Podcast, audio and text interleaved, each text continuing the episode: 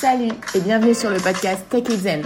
Je suis Elodie Crugnot, psychologue, et t'emmène avec moi à la rencontre de personnes inspirantes qui ont surpassé leur peur pour se créer une vie qui leur ressemble. Bonjour et bienvenue sur ce nouvel épisode du podcast Tech It Zen. Aujourd'hui, nous recevons Ingrid, professeure de yoga et coach pour écrivain en herbe. Alors, euh, je la reçois avec une émotion particulière et ce n'est pas pour rien que j'ai choisi Ingrid comme première invitée. Elle a été ma toute première coach en 2020 et elle n'y est donc pas pour rien sur mon évolution jusqu'à aujourd'hui et sur la création de ce podcast puisque c'est elle qui, euh, la toute première, m'a insufflé l'idée que tout est possible à partir du moment où on croit en soi. Et vous le verrez, euh, Ingrid a eu un parcours plein de rebondissements qui est extrêmement inspirant. Alors là, aujourd'hui, elle vient nous parler de son long combat pour faire la paix avec son alimentation qu'elle appelle food fighting. Nous allons retracer son parcours et découvrir les clés qui l'ont aidé à être enfin réconciliée avec la nourriture émotionnelle. Bonne écoute. Bonjour Ingrid. Alors, ben merci d'avoir accepté cette invitation. On va passer euh, une petite heure ensemble pour partager ton parcours et puis parler de ton livre que tu as sorti, Food Fighting, le combat et euh, faire la paix avec la nourriture euh, émotionnelle et donc les outils que tu ressors de, de tout ça. Et puis on finira avec une petite conclusion. On va rentrer directement dans le vif du sujet. Est-ce que tu peux nous nous raconter quel type de petite fille tu étais? Alors j'étais une petite fille très euh, créative, euh, bouillonnante d'énergie et d'idées, très imaginative. J'écrivais déjà beaucoup, j'inventais des histoires, etc. Et globalement, c'est le souvenir que j'ai de, de la petite Ingrid. Après, dès, euh, dès petite, j'ai eu des soucis avec l'image que j'avais de moi et de mon corps, qui me semblait pas du tout coller à cette petite fille pleine d'énergie que j'étais dans ma tête. D'accord. Tu sentais un décalage entre ton corps et ta personnalité? Alors, pas, pas énormément non plus à cet âge-là. C'est arrivé quand même, on va dire, plus tard. Mais je pense que déjà, il y avait des problèmes. Euh, j'ai notamment un camarade de primaire qui m'avait traité de sumo. Mhm. Et, euh, ce qui est assez fou d'ailleurs qu'au primaire on savait déjà ce que c'était et, euh, et, en fait ça m'avait déjà beaucoup affecté euh, j'avais déjà une vision comme ça de mon corps qui était déformé qui était pas la bonne et je mets pas du tout les photos etc Ok, d'accord. Et tu as grandi dans quel type de famille? Plutôt à la campagne, en ville? Alors à la campagne, et là aussi c'est intéressant parce qu'effectivement euh, c'était une famille très euh, aimante et unie. Euh, là-dessus j'ai eu énormément de chance. Et en même temps, donc j'ai vraiment un souvenir idyllique de mon enfance parce que c'était à la campagne et j'ai que le souvenir de jouer dehors, qui faisait beau, etc. Jusqu'à mon entrée en sixième où là c'est dans ma tête, dans mes souvenirs, comme ça, il y a en, gros une grande période de soleil jusqu'à mon entrée en sixième, puis euh, tout gris pendant des pendant plusieurs années, euh, partir toute seule en ville. J'ai eu énormément de mal à m'intégrer au collège parce que j'étais campagnarde, quoi. Et c'était terrible. Et avec dans un collège où les personnes se connaissaient déjà depuis le primaire, avec des clans, tout le tralala, on se croirait dans une histoire dans un lycée américain. C'était un petit peu comme ça que je l'ai vécu, très mal. Et là, ça euh, les soucis avec la nourriture ont déjà euh, commencé, je pense, vers le, début du collège. Parce qu'effectivement, j'avais noté dans, le livre, tu dis, mon rapport à l'alimentation a été très compliqué dès l'enfance et est devenu ce que j'appelle food fighting à mon adolescence. Comment euh, le problème d'alimentation là est né petit à petit? Alors, c'est assez compliqué à, trouver justement parce que je pense qu'il remonte à ce fameux épisode, en tout cas du sumo, ou en tout cas même avant, euh, je pense qu'effectivement, ben, c'était euh, ma corde sensible. Euh, j'étais aussi dans une famille où la nourriture était importante. C'était une famille qui faisait des cérémonies, Noël, Pâques, etc., qui prenait plaisir à cuisiner, qui préparait pendant des jours le repas de Noël, etc. La nourriture, c'était vraiment le, le moyen de montrer son amour et d'en recevoir. Et, et manger, c'était un moyen de montrer son amour, même si on n'avait pas faim mais pour dire que c'est bon, etc. Et euh, je pense que c'est pour ça que je dis que, ça, que c'est compliqué depuis l'enfance, parce que je pense que dès le début, euh, moi, c'était cette corde sensible-là qui euh, me posait beaucoup de soucis, quoi. D'accord. Donc oui, c'est venu s'inscrire ici, une certaine forme mmh. d'anxiété, et ensuite aussi la difficulté d'intégration avec les autres. C'est ça. Et effectivement, alors ça, c'est arrivé quand même plus tard. C'est pour ça que je dis adolescence. Il y a eu quand même quelques étapes, mais globalement, j'ai quand même un souvenir au cours du collège me dire, enfin, en tout cas, me réfugier dans la nourriture, manger du chocolat, etc. Ça a commencé au collège, ça. Ouais, j'ai eu l'impression qu'il y a eu un, un virement de situation euh, vers la troisième quand tu dis avoir commencé un premier régime et que c'est là que ça t'a projeté dans, le cercle vicieux. C'est comme ça que tu le vis aussi? Oui, tout à fait. C'est-à-dire qu'avant, c'était, euh, on va dire, épisodique, euh, important sans, sans prendre toutes mes pensées, toute ma vie. Et ce premier régime, effectivement, dont tu parles, a duré très longtemps. il a duré presque un an, je crois. Et il a marché, en fait. Il a très bien marché. C'est là qu'est tout le drame, parce qu'effectivement, à partir de ce régime-là, c'est là que tout a vraiment basculé et que là, la nourriture est devenue euh, une préoccupation constante, toutes mes pensées, toute la journée. Euh, je pensais à quand j'allais rentrer de l'école le soir, etc. D'accord. Oui, là, c'est devenu beaucoup plus envahissant dans ton quotidien. Ok. Et euh, est-ce que c'est à ce moment-là que les crises d'hyperphagie ont, démarré peut-être nous dire un peu plus sur ce que c'est pour ceux qui ne savent pas? Oui, euh, pour ceux qui ne savent pas ce que c'est l'hyperphagie, c'est des crises où on va manger euh, sans écouter ses sensations de faim et vraiment en grande quantité. Euh, c'est pas juste quand on fait un très gros repas euh, sans écouter sa faim parce que c'est Noël ou ce genre de truc. L'hyperphagie, c'est vraiment une grosse crise où sur un temps très court, ça peut être vraiment d'un coup, par exemple, on va manger un paquet de gâteaux, un deuxième, un troisième. Pour moi, c'était à peu près ça, bon, en quantité un peu plus réduite parce que j'avais quand même que 15 ans à l'époque mais euh, ce genre de, de moment. Et euh, pour ma part, ça arrivait pour l'essentiel quand je rentrais de, de, l'école et que j'étais toute seule à la maison. Donc à un moment euh, précis. À un moment précis. Et du coup, pour parler de ce moment-là, c'est effectivement tout de suite après ce fameux régime qu'il est apparu. Et il a duré jusqu'à ce que je termine mes études, que sept ans plus tard. Ok. Donc très longtemps, oui, effectivement. Mmh. Et est-ce que dès le départ, il y a cette culpabilité qui est là? Oui. Enfin, j'arrive pas forcément à me souvenir de ce que je ressentais à ce moment-là parce qu'on a un peu l'impression de perdre le contrôle et donc de rien ressentir. Mais tout de suite après, on se sent vraiment nul, quoi. On culpabilise très vite. Et moi, je me souviens de culpabiliser parce que je voyais ma mère préparer le dîner, ce qui est très important pour elle, euh, etc. Et que moi, je venais de faire une crise d'hyperphagie, quoi. Et du coup, c'était euh, c'était encore pire. Du coup, ça augmentait tout. Alors que si j'avais été toute seule, j'aurais peut-être euh, finalement, entre guillemets, les choses seraient rentrées dans l'ordre. Mais là, non, je pouvais pas, euh, entre guillemets, trahir la confiance de mes parents. Et, et, du coup, la culpabilité arrive dès le début, ouais, tout à fait. Mmh. et elle fait repartir pour un tour encore plus facilement la fois d'après, exactement. Mmh, c'est ça.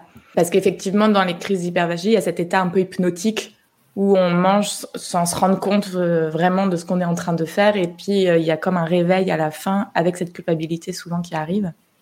Et euh, tu parles d'une chose intéressante, c'est que tu dis que la, responsable de cette culpabilité, c'est justement la restriction cognitive.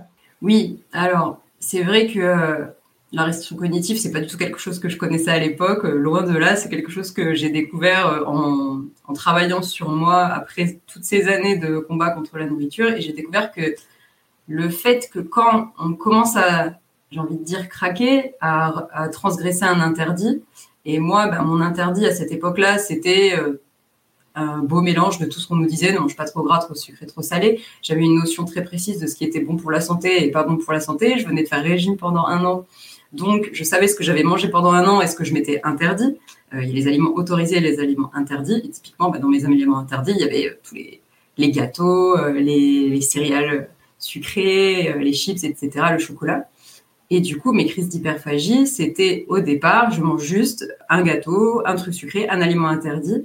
Et donc, effectivement, la restriction cognitive, c'est un mécanisme au niveau de notre cerveau qui fait que quand on, on a transgressé cet interdit-là une fois, et ben notre cerveau est perdu. On n'a pas respecté la règle et on est tout déboussolé. Et qu'est-ce qu'on va faire? On va s'engouffrer dans la brèche qu'on vient d'ouvrir et manger selon cette, euh, enfin dans, dans, le territoire inconnu le plus possible, en profiter quoi un petit peu euh, tant mm. qu'on y est.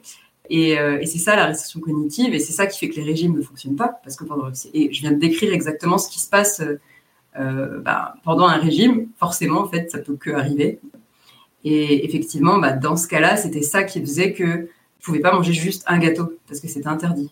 J'allais manger tous les gâteaux, en fait, tout ce qu'il y avait. Mmh. ouais, c'est hyper important de préciser qu'effectivement, c'est le, point noir des régimes et c'est pourquoi de plus en plus, Dieu merci, on précise qu'il ne faut pas faire de régime surtout. Hmm. Et euh, parce que effectivement, le cerveau, en fait, il, il, va se restreindre pendant des mois ou des semaines euh, ou des jours, peu importe, mais il est dans cette euh, dans cet interdit en permanence. Et ça, c'est extrêmement difficile pour lui de le gérer. Donc, il encaisse, il encaisse, il encaisse. À un moment donné, effectivement, on craque une petite fois et là, c'est un peu le oui, foutu pour foutu. Eh bien, je continue, tant pis, euh, et on lâche tout. C'est ça. Et ça peut même être sur un seul repas. Hein. Je l'ai testé sur parfois même juste un repas où je me disais, ah, je vais manger ça. Et c'était plus euh, salade, on va dire. Mm. Et, euh, et, mon cerveau, il disait, ah, bah, puisque c'est comme ça, non, je vais te faire rêver de chocolat pendant tout le repas. Et encore aujourd'hui, ça m'arrive, ce genre de choses où, sans penser à mal, on s'imagine un truc parce qu'on a un tel reste dans le frigo et on se rend compte qu'on a déjà les deux pieds dans la restriction cognitive euh, pendant le repas et que ça ça marche pas en fait. heureusement, c'est juste sur un repas et qu'on a plus l'habitude et qu'on a identifié ce mécanisme avec le temps, et ben là ça, fonctionne mieux, on comprend mieux ce qui nous arrive. Tout à fait. Donc tu dis que tu as vécu ces crises et euh, ces cercles vicieux pendant sept ans. Et ensuite, qu'est-ce qui se passe pour toi? Et ben, je rentre dans le monde du travail en fait.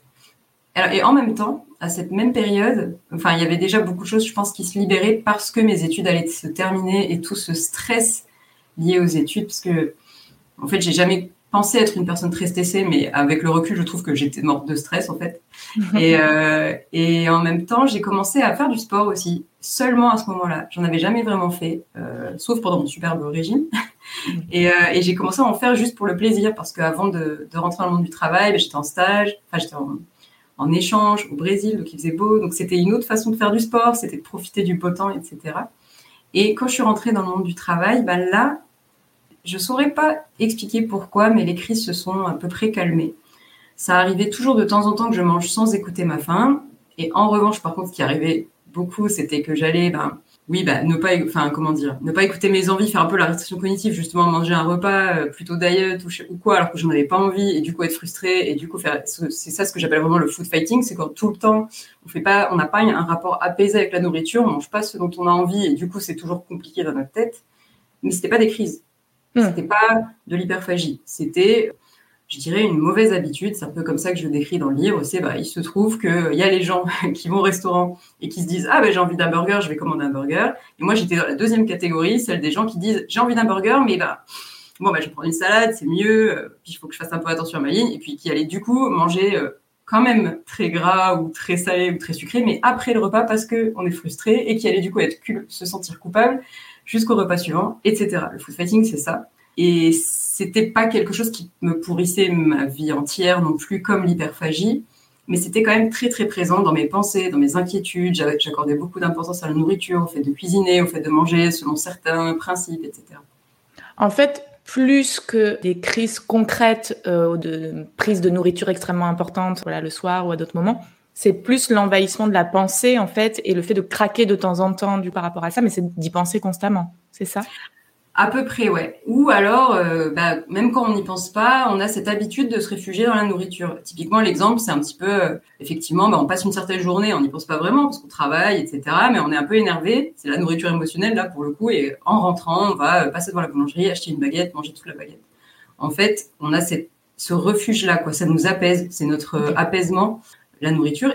Et ou parce que tout ce que je dis là, c'est c'est des, des, symptômes possibles. Moi, je les avais tous, mais on peut en avoir qu'un seul ou plusieurs ou d'autres que je, dont j'aurais pas parlé là. Mais il y a un dernier aussi que je décrivais comme euh, ma main qui se faufilait toute seule dans le paquet de gâteaux. C'est-à-dire que c'était même inconscient, c'était tellement ancré dans mon cerveau que en fait mon corps agissait sans que je m'en rende compte. Je me rendais compte au bout d'un moment avec le soit la nourriture dans la bouche ou dans la main, où je m'en rendais à peine compte finalement. Euh, au final, et tous ces mécanismes là ça témoigne juste du fait que j'avais cette habitude-là depuis toujours. Ça va pas, donc je mange depuis mm. toujours. Et c'était différentes façons de, de, le, de le vivre. Quoi. Ok, donc du coup, si on doit un petit peu résumer euh, la, ce qu'on appelle la nourriture émotionnelle, ça va être je mange pour euh, apaiser mes émotions désagréables. J'y pense énormément. Je suis éventuellement dans la restriction cognitive euh, par moment. Est-ce qu'il y a d'autres points qui peuvent euh, nous signaler qu'on est dans la nourriture émotionnelle? Alors, ce qui est important, c'est la nuance entre les deux points que tu viens de dire, les deux premiers. Parce que je mange quand je suis énervée ou quand je suis triste, ça peut arriver à tout le monde en fait. à tout un chacun. Par contre, c'est pour ça que j'ai eu besoin d'un autre mot pour décrire le mécanisme. C'est justement quand ça, quand ça envahit toutes nos pensées, quand c'est notre mode de fonctionnement habituel, quand on en a ras-le-bol en fait de fonctionner comme ça, qu'on voudrait juste être quelqu'un de normal qui est capable de commander un burger au resto ou qui est, qui est capable de gérer ses émotions sans, sans manger systématiquement en fait. C'est le systématiquement qui est important. Et bien là, du coup, alors techniquement, c'est toujours de la nourriture émotionnelle, mais moi j'ai trouvé que c'était un degré supérieur de nourriture émotionnelle et c'est pour ça que je lui ai donné un nom et c'est food fighting. D'accord. Parce qu'effectivement, euh, de tout temps, euh, si on veut consoler un enfant ou quoi, on peut lui donner un bonbon, etc. Donc c'est quelque chose de très automatique, mais ça peut être naturel et ne pas poser souci dans le quotidien, comme euh, devenir un combat de tous les jours. C'est ça. tu disais, il y avait le regard des autres aussi qui était très imposant pour toi. Tout à fait. En fait, pourquoi on commande pas un burger au resto quand on en a envie? C'est parce qu'on a l'impression que les gens nous regardent et qu'on n'a on n'a pas le poids qu'il faut pour commander ce fameux burger et donc que euh, ça ça va poser un problème, enfin qu'on n'est pas capable de soutenir le regard des autres quand on mangera ce burger avec plaisir. Et, hmm. en tout cas, c'est encore une fois une possibilité. Ça peut ne pas arriver à tous. Et je trouve que moi, j'étais aussi complètement dans ce cas-là. C'était même terrible en fait. Et ce qui est, euh, ce qui est fou, c'est que en fait, c'était totalement faux. Les autres ne remarquaient pas du tout. Ils n'allaient pas du tout faire attention si je prenais un burger, autre chose. Alors, ce qu'il faut savoir quand même, surtout si euh, vous écoutez en audio, du coup, euh, l'échange, c'est que je suis pas du tout en surpoids et je n'étais pas du tout à l'époque. Je parle vraiment du point de vue d'une personne qui est pas en surpoids. Du point de vue d'une personne qui est en surpoids, là, ça va être encore une difficulté supplémentaire. Je peux pas forcément parler du coup. Mais effectivement, dans tous les cas, et quel que soit notre poids, on a l'impression que les autres nous regardent quand on fait une certaine chose qui est pas euh, dans les préceptes, encore une fois, euh, habituels de la nourriture, les fameuses injonctions à ne pas manger trop gras, etc. Hmm, d'accord. Donc il y a personne là qui peut prendre beaucoup de place et qui effectivement est, on voit bien une perception que tu avais de ton corps, euh, peu importe finalement euh, la réalité ou le poids ou le réel regard des autres. Et clairement. Et en plus dans mon cas, parce que je pense que ça dépend des gens, mais dans mon cas, elle était énormément déformée. Je me voyais comme énorme par rapport à la personne que j'étais réellement. Ok. Et là, moi, il y a deux questions qui, qui me viennent à ce moment-là de ton parcours. Déjà, la première que je trouve intéressante à, à relever, c'est que tu disais que tu pensais que tu étais trop gourmande et que tu n'avais pas assez de volonté. Tout à fait. Euh, je parle beaucoup de la volonté, du coup, dans food fighting, parce que c'est un sujet sur lequel j'ai découvert plein de choses en me questionnant. Mais effectivement, en fait, quand on... Et d'ailleurs, euh, c'est pas que moi, c'est un petit peu toutes les personnes qui suivent un régime. Euh, en général, on pense que ça relève de notre volonté. Et c'est vrai qu'a priori, on pourrait se dire que c'est ça qu'il faut faire. En fait, il faut résister aux tentations, adopter un mental de combattant pour arriver à survivre dans ce monde où il y a plein de McDo et de, Coca, etc. En fait, j'ai découvert que ben, c'était vrai un peu, euh, c'est-à-dire qu'on peut, nous, en tant que personne, décider de ne pas manger ce fameux gâteau, mais qu'en pratique, et si on regarde le fonctionnement du cerveau et du corps humain, ben, c'est un petit peu plus compliqué, parce que la volonté, elle n'est pas illimitée pour nous, elle varie. Et j'ai beaucoup euh, aimé le livre à ce sujet, euh, L'instinct de volonté, de Kelly McGonigal, que je cite dans Food Fighting, où elle explique que c'est un petit peu plus comme une jauge de points de vie. Donc, le matin, si on a bien dormi et qu'on a peut-être pris un bon petit déjeuner, par exemple, ou pas, selon ce qui nous énergise, mais qu'on est énergisé, on va avoir la volonté au maximum. Et puis, elle va diminuer tout au long de la journée. Et ça, déjà, c'est déjà plus euh, proche de l'expérience que j'avais, parce que le moment où j'allais manquer de volonté, bah, c'était le soir, c'était pas forcément le matin ou midi. Ça mm. pourrait arriver, notamment si on mettait un gros panier de croissants sous le nez à, la pause de 10 heures. Mais globalement, c'était plus comme ça que je voyais euh, cette histoire de volonté. Et il n'y a pas que ça.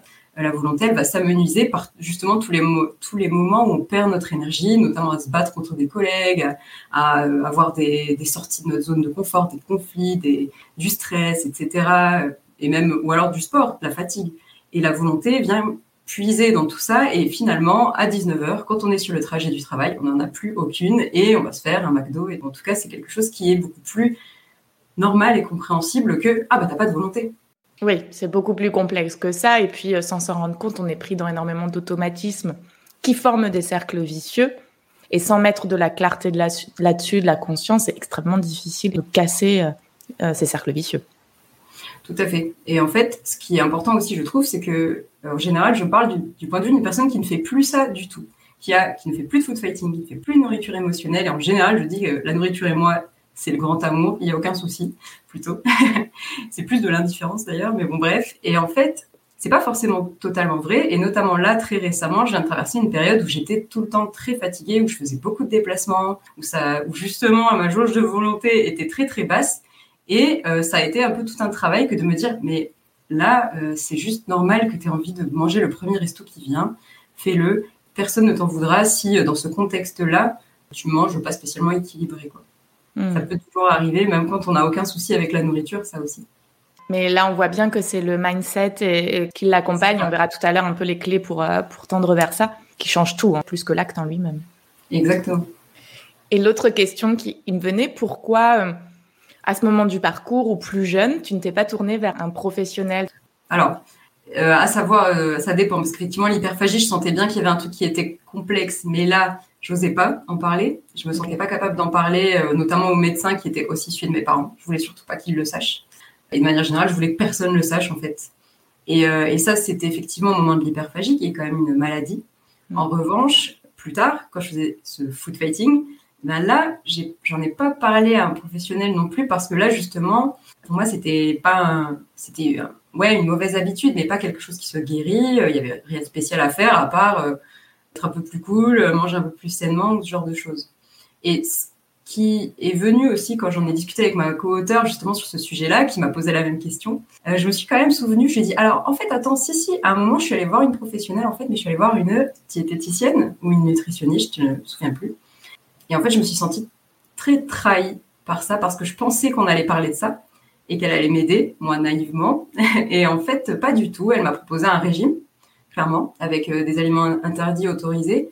Et ce qui m'a vraiment... Euh, comment dire, sous couvert de, liberté, quoi, de fait de choisir assez librement ses aliments. Et en fait, euh, je mangeais déjà très peu de viande à l'époque et je mangeais un, petit peu de poisson, quoi, pour les protéines. Et notamment, bah, le saumon, c'est un des rares poissons que j'aimais bien et que je trouvais bon. Et celui-là, il était autorisé une fois par mois. et, en fait, c'est très drôle parce que là, je me suis sentie complètement trahie. Comment on peut dire à quelqu'un, tu aimes ça, tu auras le manger, tu pourras le manger qu'une seule fois par mois.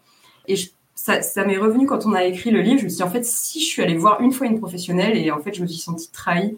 Euh, on m'a on m'a mis une claque alors qu'en fait je voulais qu'on fasse un câlin quoi. Et euh, effectivement bah ça a du coup pas du tout fonctionné et je pense que qu'il faut surtout faire c'est si on ressent le besoin d'aide comme moi parce qu'à ce moment-là quand je suis allée la voir je voulais de l'aide c'est effectivement de se tourner vers un professionnel qui est sensibilisé à ce genre de questions en fait. Là, c'est primordial ce que tu dis parce qu'il y a beaucoup de, patients que je reçois euh, au cabinet qui viennent des années, des années euh, après avoir vu un premier professionnel avec qui ça s'est mal passé et qui, du mm. coup, comme ça s'est mal passé, bah voilà, c'est fini, la porte est fermée et puis on se débrouille autrement. Et en fait, euh, bah, on peut pas rencontrer effectivement la bonne personne des fois du premier coup. En tout cas, surtout auprès des psychologues, mais n'importe quel professionnel, il faut un feeling, parce que oui, n'importe lequel, même un médecin, même, il faut, qu'il y ait le feeling, il faut qu'on soit en confiance faut qu'une relation se crée et il faut que la personne soit compétente dans le domaine dont, euh, dont le patient a besoin. Et donc tout ça, c'est une alchimie qui peut parfois mettre du temps, mais il faut, persévérer parce que il y a des professionnels qui accompagnent tout ça et ça facilite les choses, ça fait gagner des années et ça permet de pas que ça ne s'envenime pas. Pour le coup, sur le sujet là, qui est très axé nourriture, nourriture émotionnelle, etc. Ce que j'ai conseillé donc dans Food Fighting, c'est d'aller voir une personne qui est référencée sur le site du GROS, G-R-O-S, euh, et qui est donc plus sensible à ce genre de questions et notamment euh, qui sait s'adresser à par, par, exemple une personne en surpoids ou en tout cas qui est formée pour. Je mettrai les références euh, en description. Il y a deux choses qu'on a évoquées et ensuite ça va nous faire la transition qu'on a évoqué mais on n'a pas précisé, c'est qu'effectivement donc ton livre Food Fighting, tu l'as écrit en collaboration avec une psychologue. Marie Butita et elle est psychologue spécialiste du comportement alimentaire. Voilà, donc ça c'est important parce que dans le livre elle apporte pas mal de précisions aussi et euh, la deuxième chose, c'est qu'effectivement, on a parlé de, tes études, donc on n'a pas précisé, c'était des études d'ingénieur.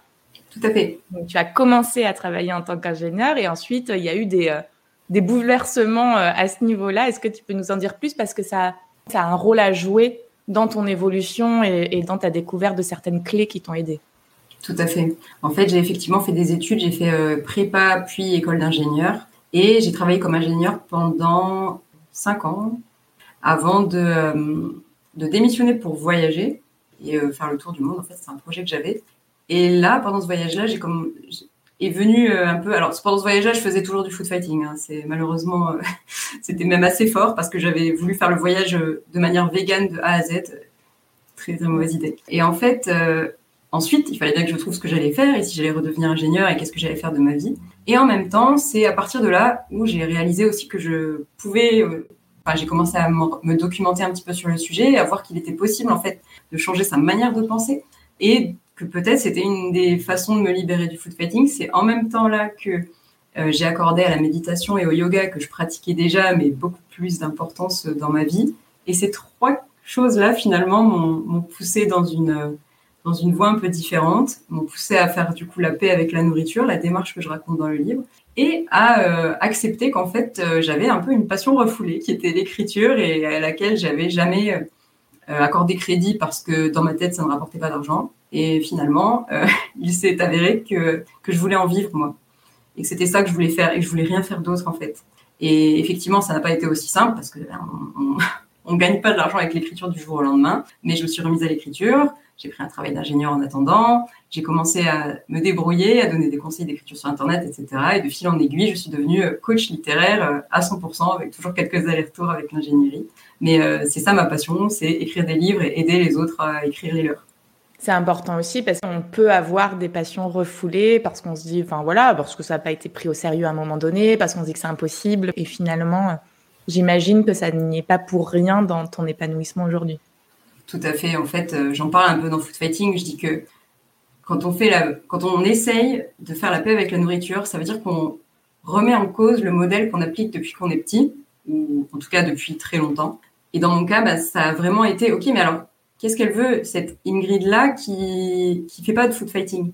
La personne que j'essaye de, de, rencontrer, là, je, je, suis allée à la rencontre en fait de, de moi-même au plus profond pour m'écouter pour une fois, moi, et pas les injonctions, et pas euh, le corps idéal que j'étais censée avoir, et pas euh, le fait qu'être ingénieur, ça rapporte de l'argent et que c'était c'était complètement fou de faire autre chose. Et je suis allée écouter euh, la, celle qui était juste là, en fait, tout le temps, celle qui est là quand je médite. C'est souvent ça quand, quand on médite, on, est avec une autre personne, là, celle qui, qui est beaucoup plus apaisée, beaucoup plus sereine. Et je suis allée écouter celle-là. Et celle-là, elle avait un avis très différent sur la question de tout ce que je viens de dire. Et en fait, c'est pour ça que je dis dans Food Fighting que euh, cette démarche a été un grand bouleversement euh, pour moi et ça a aussi été mon plus beau voyage finalement. Et donc, tu le dis, ton premier déclic, ça a été la méditation et l'écriture intuitive finalement.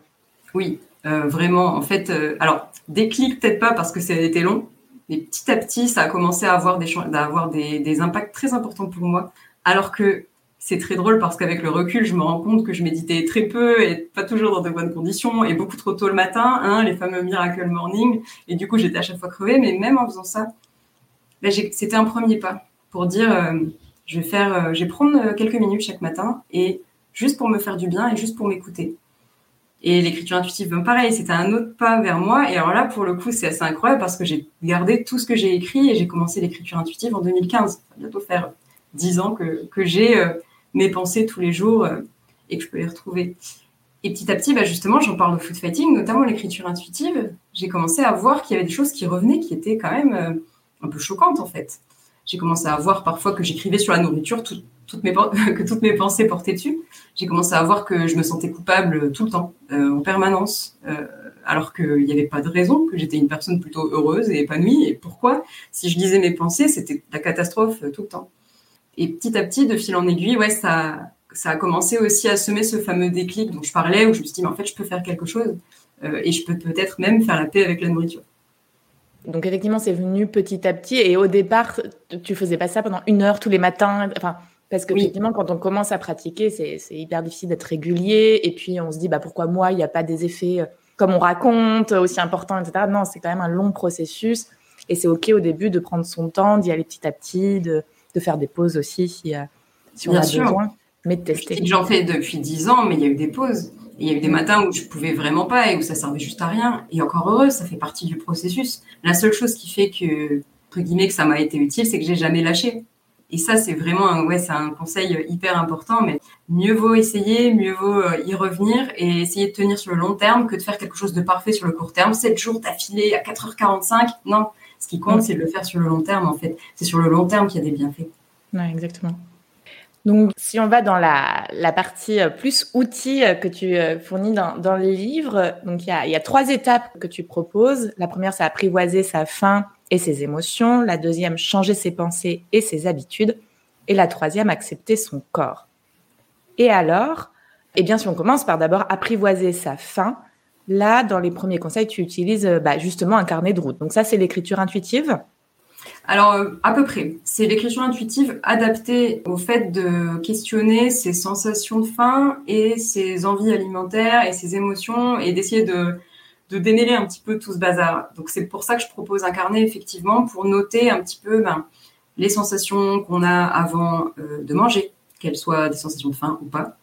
Qu'est-ce qu'on ressent aussi quand on a envie de manger tel, tel aliment? Euh, pour voir si c'est une vraie envie ou si c'est pas vraiment une vraie envie, si c'est plutôt euh, notre cerveau qui a envie et pas notre corps. Je trouve que l'écriture aide bien parce qu'effectivement, surtout quand on commence à prendre un petit peu l'habitude d'écrire, les pensées jaillissent assez librement de notre stylo, parfois même sans qu'on s'en rende compte. Donc là, c'est là où tu as commencé à, voir qu'il y avait des signaux objectifs de ton corps quand tu avais faim et aussi que tu n'avais pas forcément faim à heure fixe. Bien sûr. Là, pour le coup, on est vraiment au tout début où bah, ma première question, ça a été, OK, bon, je vais essayer de manger un peu plus quand j'ai faim mais comment je vais faire pour euh, savoir si j'ai faim? Parce qu'effectivement, quand on a fait des années de régime, de compulsion, de crise, etc., on comprend plus nos sensations, on n'arrive pas forcément à les lire, à comprendre si on a faim, à quel degré. Pour ma part, ça a été tout un retravail d'écouter euh, mon corps et de savoir s'il avait faim ou pas.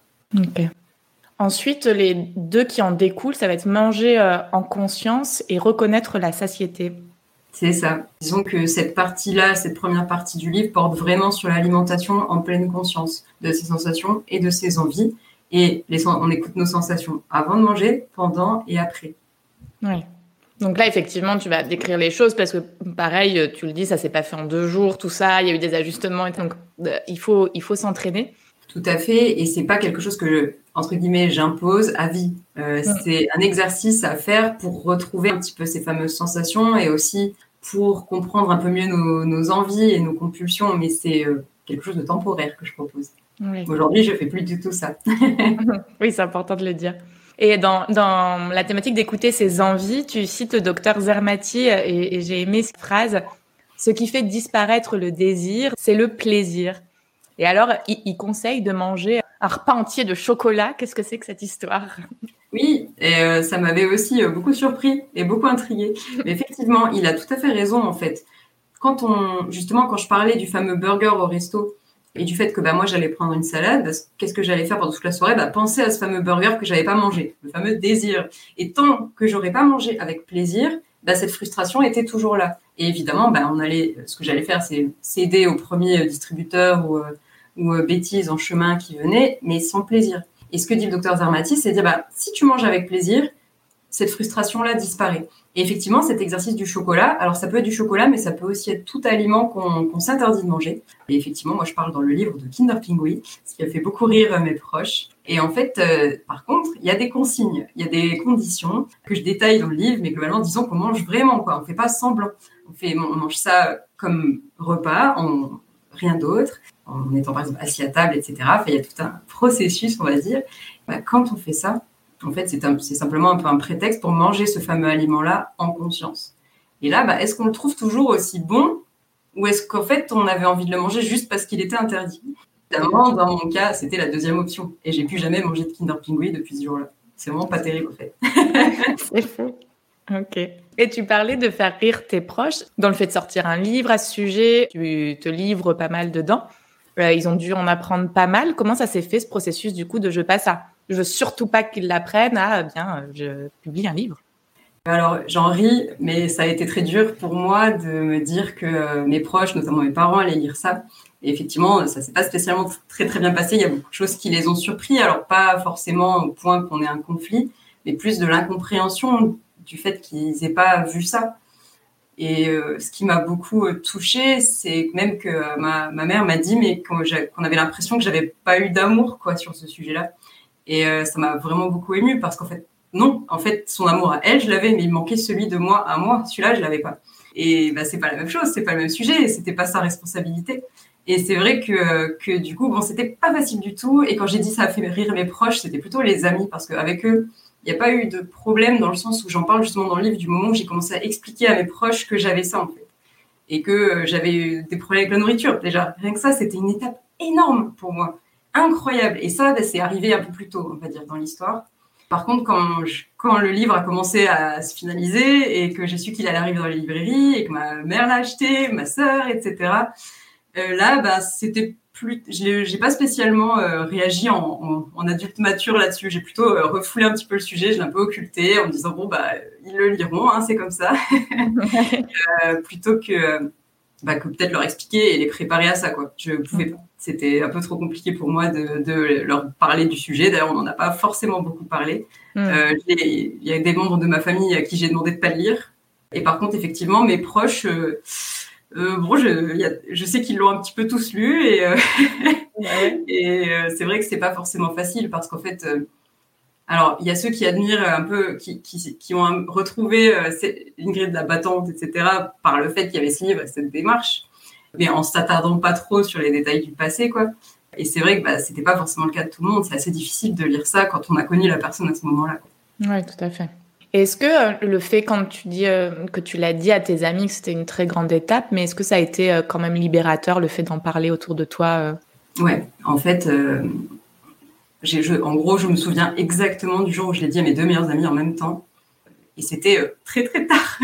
c'était peu avant la sortie du livre, en fait, finalement. Enfin, peut-être un an avant, quoi.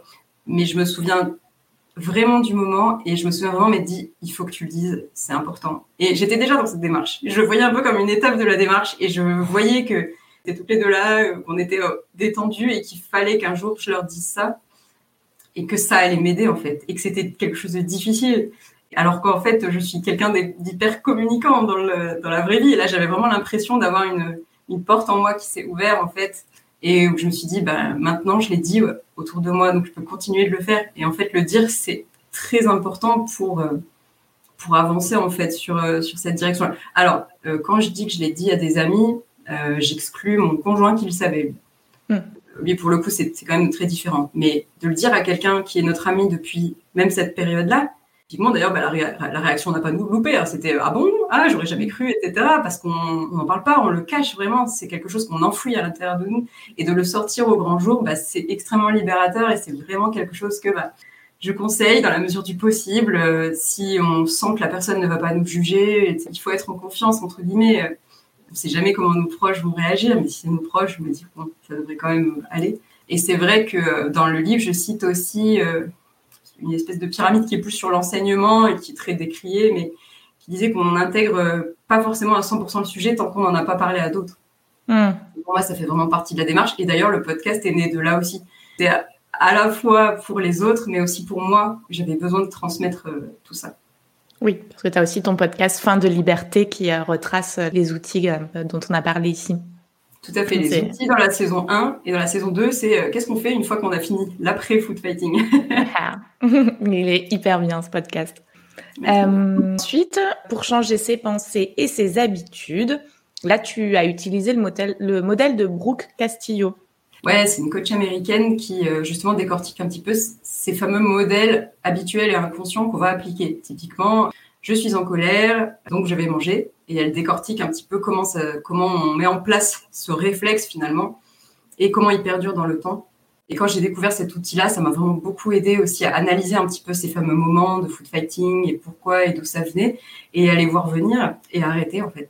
J'ai trouvé hyper intéressant parce que donc euh, moi, en psychologue spécialisé en thérapie cognitive et comportementale, on utilise c'est exactement le même modèle sauf qu'on l'appelle les colonnes de Beck. On demande souvent aux patients de noter ça la situation qui va provoquer une émotion désagréable, quelles sont les pensées qui y sont associées, quelles sont les émotions, les sensations dans le corps, et du coup l'action qu'on met en place euh, par rapport à ça.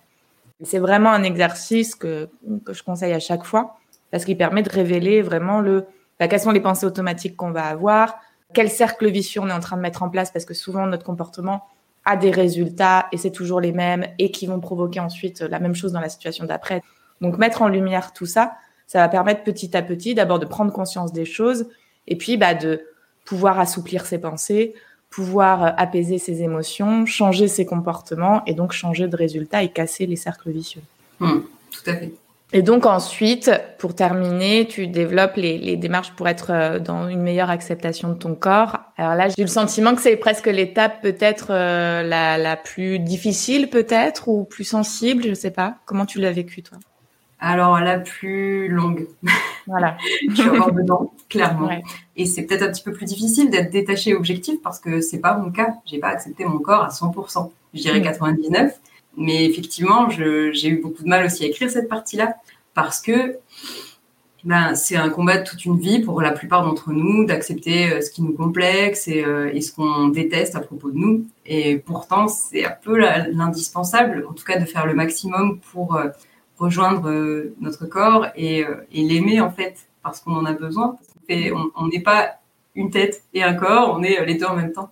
C'est vrai que ça, ben, c'est pas forcément euh, facile, mais effectivement, je, donne un peu mais les petits conseils, les petits, des petits tests que j'ai fait. En fait, c'est plus une partie expérimentale, on va dire, où euh, je donne des petits tests que j'ai pu faire, des événements, des choses euh, que j'ai essayé pour ben, m'accepter davantage, en fait, me voir différemment et pas avec ce miroir déformant qui n'avait aucun sens, mais me voir vraiment.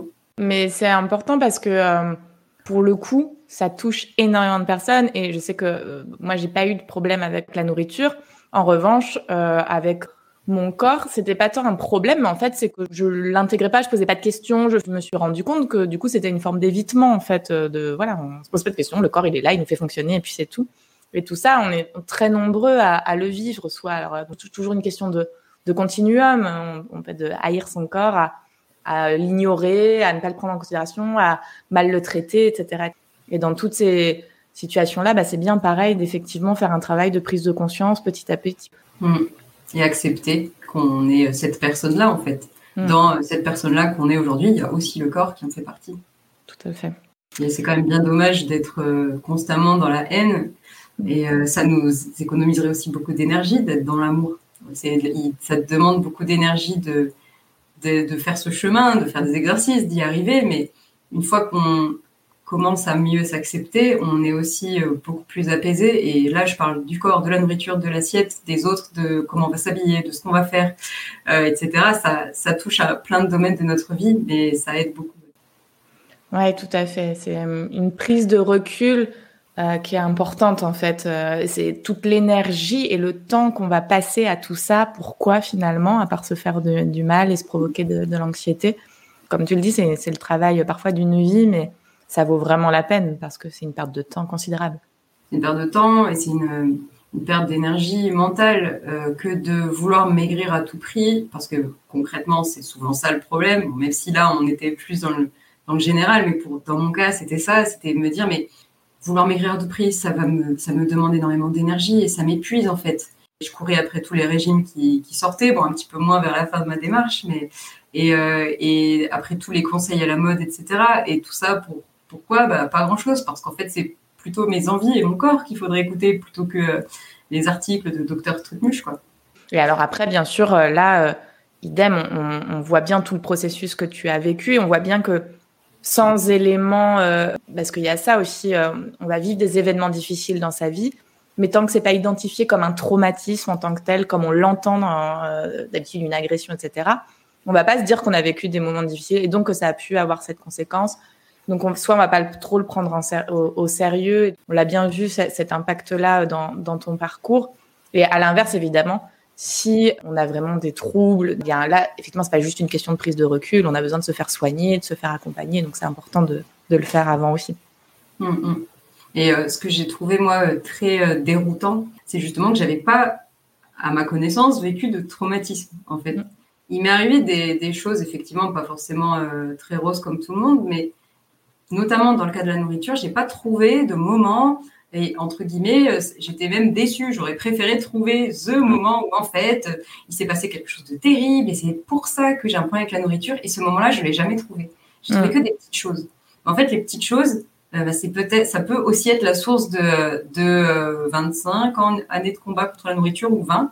Et, et c'est pour ça que c'est aussi difficile, je trouve. Et justement que le modèle de Bourg-Castillo, que tout ce genre de travail aide beaucoup parce que finalement, c'est pas ça qui est important. Ce qui compte, c'est de faire la paix. C'est pas de mm. comprendre à 100% avec une clarté absolue le début s'il y en a un.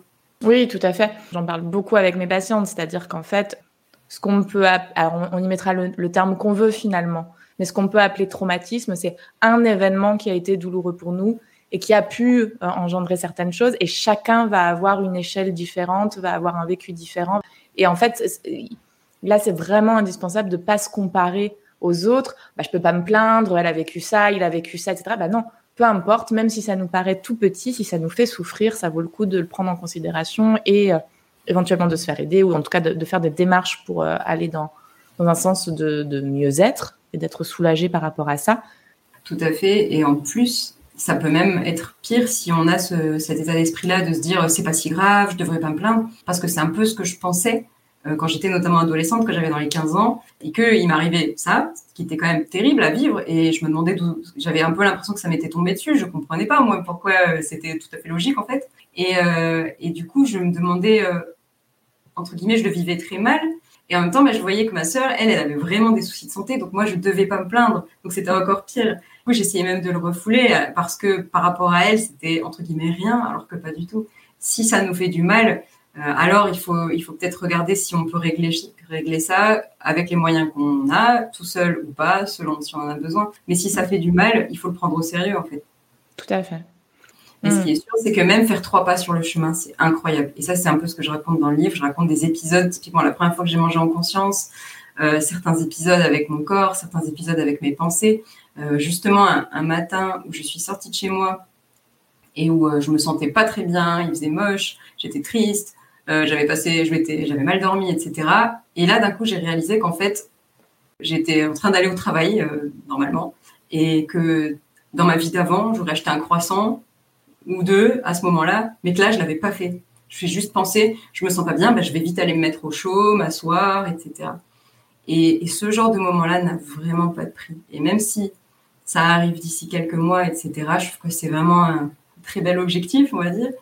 Et que ça peut arriver assez vite, je pense, si on essaye de faire pas les exercices que je propose avec le, le maximum de, de moyens qu'on a à ce moment-là, parce que c'est pas toujours facile. J'en parle d'ailleurs dans le livre de, du fait que c'est comme c'est une démarche longue, il faut quand même essayer de, de rester un petit peu dedans. Et souvent, en plus, j'ai cru comprendre que c'est assez prenant et que du coup, les personnes lisent le, livre sans faire les exercices et disent qu'ils vont les faire après et il n'y a aucun problème avec ça. Ouais. Mais c'est vrai que effectivement, je pense que ça prend du temps. C'est sûr que ça en prend pour tous parce qu'on peut pas désapprendre en un claquement de doigt une habitude qu'on a depuis très très longtemps. Mais ce qui est sûr, c'est que quand on suit les bons conseils, ça peut peut-être être assez rapide. Et en tout cas, ces progrès-là, on les oublie jamais. Ma première bouchée en pleine conscience, je ne l'oublierai jamais, vraiment. Mmh. C'est chouette. Et deux choses importantes, c'est après, on a tendance à se figurer la montagne de je dois atteindre ça, et donc du coup, ça démotive d'avance. Or, bah non, il y a des, déjà des, des, blocages qui vont se faire petit à petit, qui sont euh, extrêmement libérateurs. Bah, disons qu'en plus, sur la montagne, effectivement, dire faire la paix avec la nourriture, c'est énorme et c'est infaisable et insurmontable. Mais par contre, se dire, je vais essayer de manger en conscience la prochaine fois, bah là, c'est faisable en fait. C'est le prochain repas. Et puis même si c'est pas le prochain et que c'est celui d'après, bah, c'est pas grave. Ce qui compte, c'est d'essayer de le faire. C'est comme la méditation en fait. Mm. C'est juste de la pratique et du temps.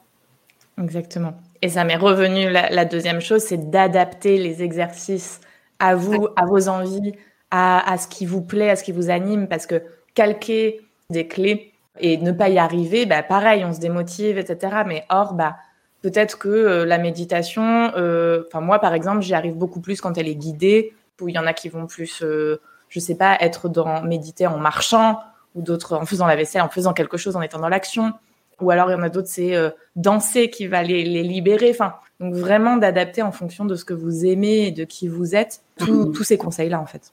Tout à fait. Bah, c'est dans le livre, c'est ex exactement ce qu'on a essayé de faire avec ma co-auteur, c'était d'élargir beaucoup, de proposer plusieurs pistes et surtout de dire qu'on a le droit de pas faire l'exercice, qu'on a le droit de, de faire plusieurs fois le même, etc. Qu'on a tous les droits. En fait, ce qui compte, c'est qu'on se sente bien après l'avoir fait, ou en tout cas d'essayer de le faire finalement si ça, si on, on tente le coup. Hmm. Tu dirais du coup que tout ce parcours, qu'est-ce que ça a renforcé et ou fragilisé chez toi? Ça, ça a renforcé, euh, je dirais, ma connaissance de moi. Et même, ça a créé hein, la connaissance de moi, parce que j'ai vraiment l'impression qu'avant, j'étais à des années-lumière de qui était cette fameuse personne. Et euh, ça m'a permis de mieux me comprendre et euh, de comprendre bah, ce que je voulais et qui j'étais et ce que je voulais être aussi. Et donc, c'était très, très beau. Mais il y a eu des choses qui ont été fragilisées, effectivement. Et euh, je pense, euh, alors le premier qui me vient, j'en parle assez rapidement dans le livre, parce que c'est assez difficile à, expliquer, c'est le fait d'être émotif. Parce que effectivement, quand on, ça fait 25 ans qu'on qu apaise ses émotions avec la nourriture et qu'on les tait et qu'on les cache en mangeant, bah là, il y a tout qui explose hein, quand on commence à arrêter. Et moi, c'était très compliqué pour moi, pour mon entourage, etc.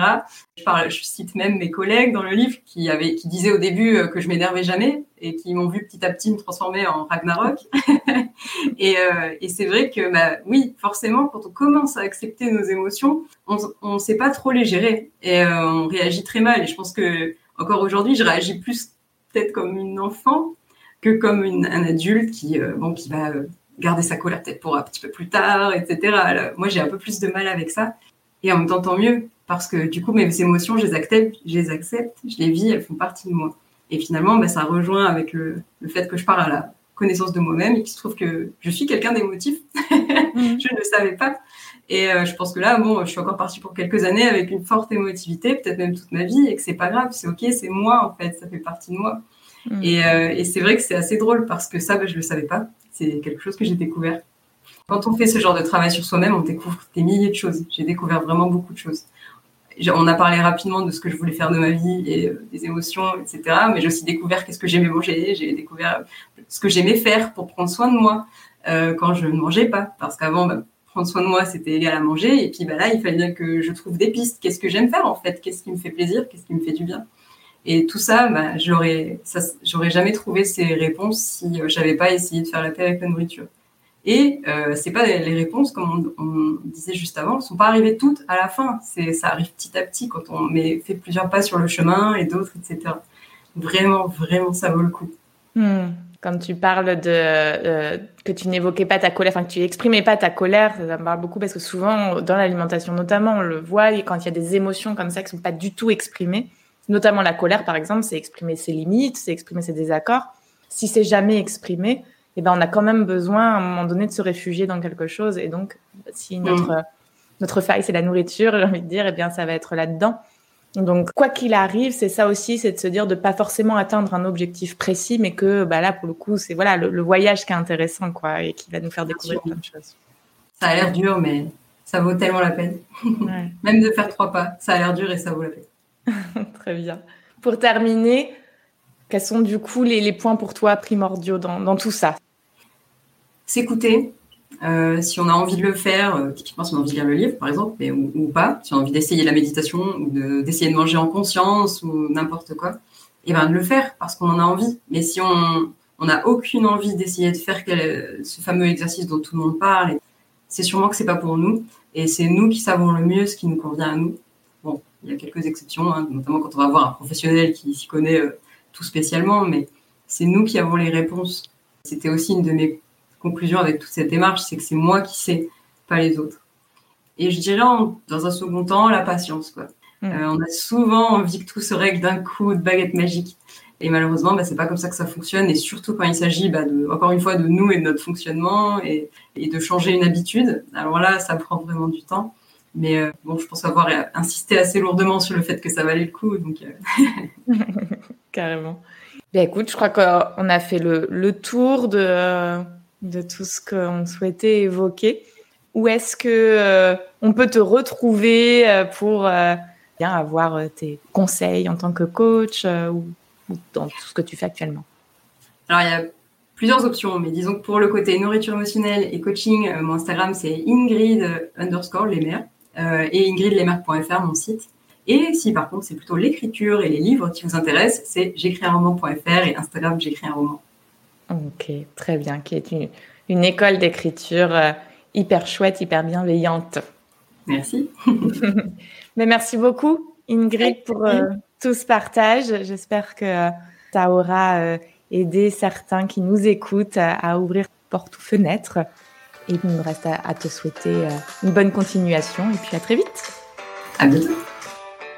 Merci d'avoir écouté cet épisode jusqu'au bout. Si vous appréciez ce programme, n'hésitez pas à le soutenir de manière totalement gratuite en le partageant autour de vous, en vous abonnant et en laissant un avis. Je vous dis à très vite pour une vie plus zen au quotidien.